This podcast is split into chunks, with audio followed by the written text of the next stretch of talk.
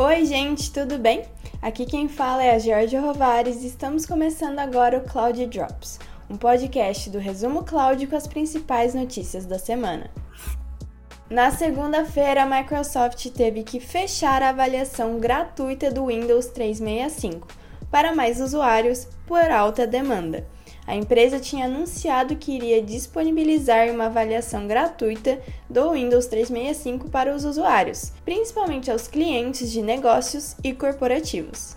A esperança é de que a Microsoft reabra o teste em um futuro próximo, à medida em que ela vai disponibilizar mais recursos de nuvem para atender essa demanda. As empresas estão ansiosas para experimentar esse novo modo de operação. Na terça, a Microsoft e a Oracle divulgaram um novo passo na parceria global entre as empresas, com a interconexão entre os seus serviços de nuvem no Brasil, o Azure e a Oracle Cloud. Localizada em Vinhedo, em São Paulo, a região de interconexão é a oitava entre os serviços de nuvens no mundo desde o anúncio da aliança entre as empresas de tecnologia em 2019. Ainda na terça, o Google e o Facebook divulgaram um novo cabo submarino, que vai conectar vários países da Ásia-Pacífico, com o objetivo de dar um acesso mais confiável aos serviços de internet. O sistema de cabo se chama Apricot e possui 12 mil quilômetros de comprimento e vai conectar a Singapura, a Indonésia e as Filipinas no sudeste da Ásia com Taiwan, Guam e Japão.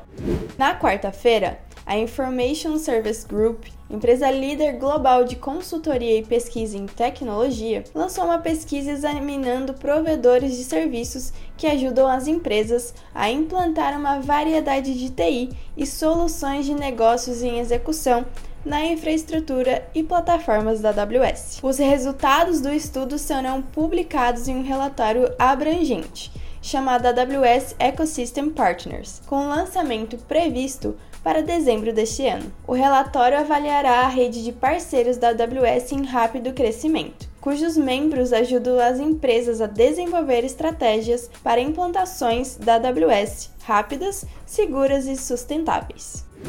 Também na quarta, a AWS divulgou que vai comemorar o aniversário do EC2 no fim desse mês. O Elastic Compute Cloud, ou EC2, da AWS completa 15 anos esse ano. A AWS planejou uma celebração virtual ao vivo de dois dias do EC2, com sessões de especialistas da AWS, líderes do setor, clientes e parceiros, que discutirão os 15 anos do EC2 e o que a próxima década pode trazer.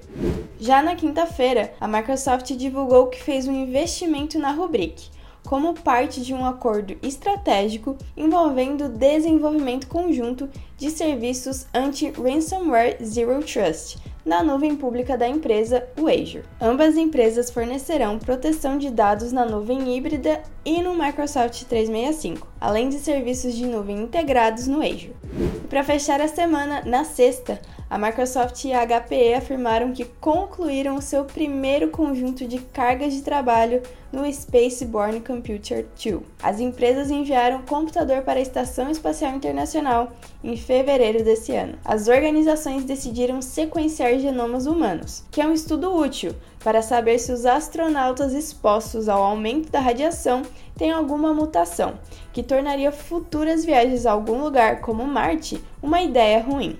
Sendo assim, as empresas decidiram que, em vez de enviar toda a sequência, o computador procura anomalias e apenas envia elas para a Terra, e também para um data center do Azure. A HPE disse que concluiu quatro desses experimentos e já está trabalhando em outros quatro, além de ter mais 29 para realizar. Bom, terminamos por aqui. Esse foi o Cloud Drops. Tenha uma ótima semana e até o próximo.